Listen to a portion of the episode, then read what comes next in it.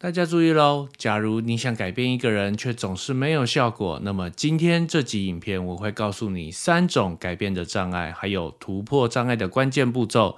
希望这一集的分享对你有帮助。改变的障碍一：抗拒心理。人类脑中天生就带有抗拒劝说的系统，就像网络上流传的企鹅梗图。当某人要你去做一件本来就要去做的事，企鹅却说：“我现在突然不想做了。”为什么抽烟有害健康、别酒驾这些警语通常都没有效果？原因就在于大家的抗拒心理。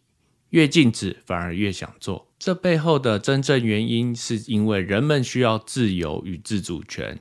哈佛与耶鲁曾经做过研究，把安养院的老人家分成两组：一组可以自由掌控生活，可以随意布置房间、随意打发时间，还可以提出意见；而另一组却没有选择的权利，只能完全按照工作人员的安排。研究的结果相当显著哦，拥有更多自主权的老人家朝气蓬勃、精神抖擞。经过一年半的追踪观察，两组的死亡率竟然相差一半以上。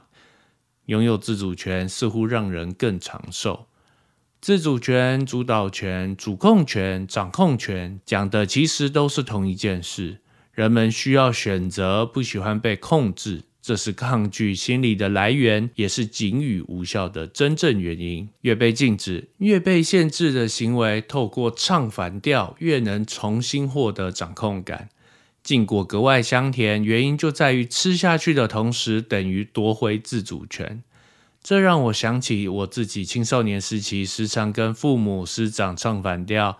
讲好听是反抗权威，也可能是抗拒心理作祟呢。说到这里，有什么可以抗拒心理的例子可以分享吗？留言告诉我们吧。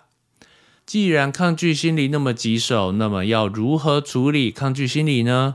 抗拒心理的应对方法，重点是让对方参与决定的过程，进而认为这个改变是自己做的决定，才有机会改变。对应抗拒心理呢，有四个关键步骤。关键步骤一，提供选项，因为在选择的时候会感到拥有自主权，所以更乐于执行。就像有些父母不会强迫小朋友一定要吃菜，而是给予选择。你想先吃花椰菜还是鸡肉呢？关键步骤二。循循善诱，利用问句和对话来让对方了解状况。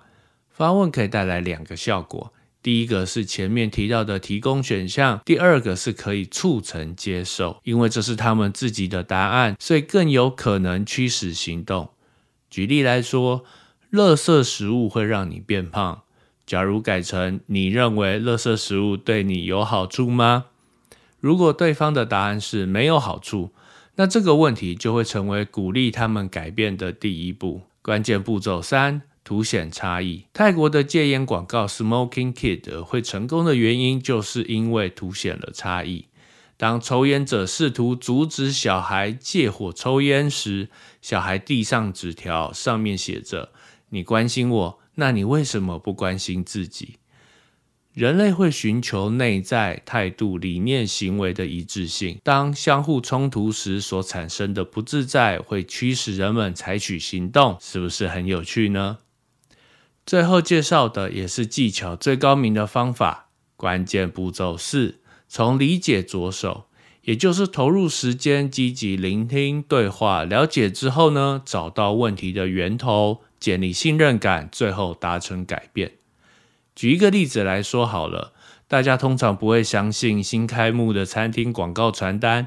然而，如果是懂吃又爱吃的朋友提到，诶，有家新开的意大利面很好吃，会不会想揪团一起去尝鲜呢？这就是因为啊，朋友已经取得了信任和认可。改变的关键障碍二：距离。这跟资讯的拒绝区、接受区有关。新资讯如果落在接受区，就有可能会听进去；然而，要是距离太远，落在拒绝区，不管听到什么，都会充耳不闻。不仅沟通被无视，最坏的结果是更加对立。人们会倾向寻找、吸收符合原有观点的资讯，这种现象叫做确认偏误 （confirmation bias）。对应距离的关键步骤有三个。分别是：一、找出中间选民；二、从帮小忙循序渐进开始；三、改变位置，找出共通点。改变的关键三：不确定性。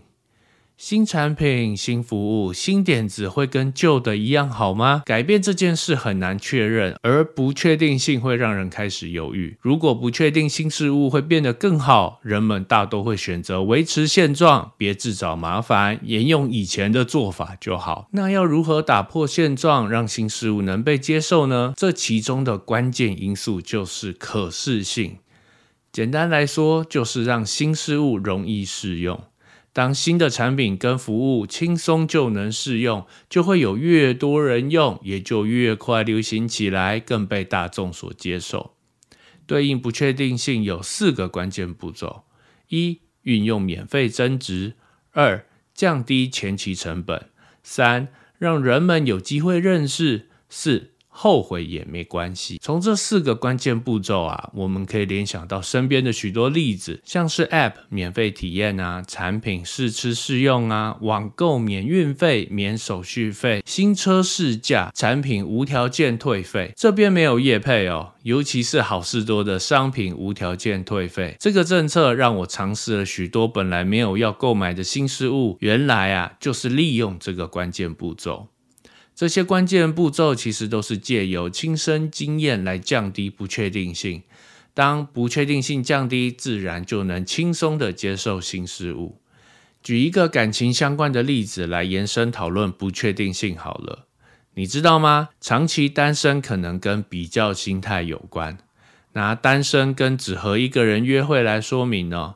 当单身的时候呢，通常会想积极的寻找理想的另一半，和不同的人约会，思考每个对象的优点。但是当找对象的时间越来越久，优点的清单越来越长，评估的面向越来越多，通常很难有对象同时符合所有的条件。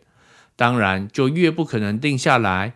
这就是停留在比较心态。就像在购物的时候，虽然拥有最多的选择，却容易陷入选择障碍而无法做出决定。换个角度看哦，当只跟一个人约会交往，自然就不会随时寻找其他的人选。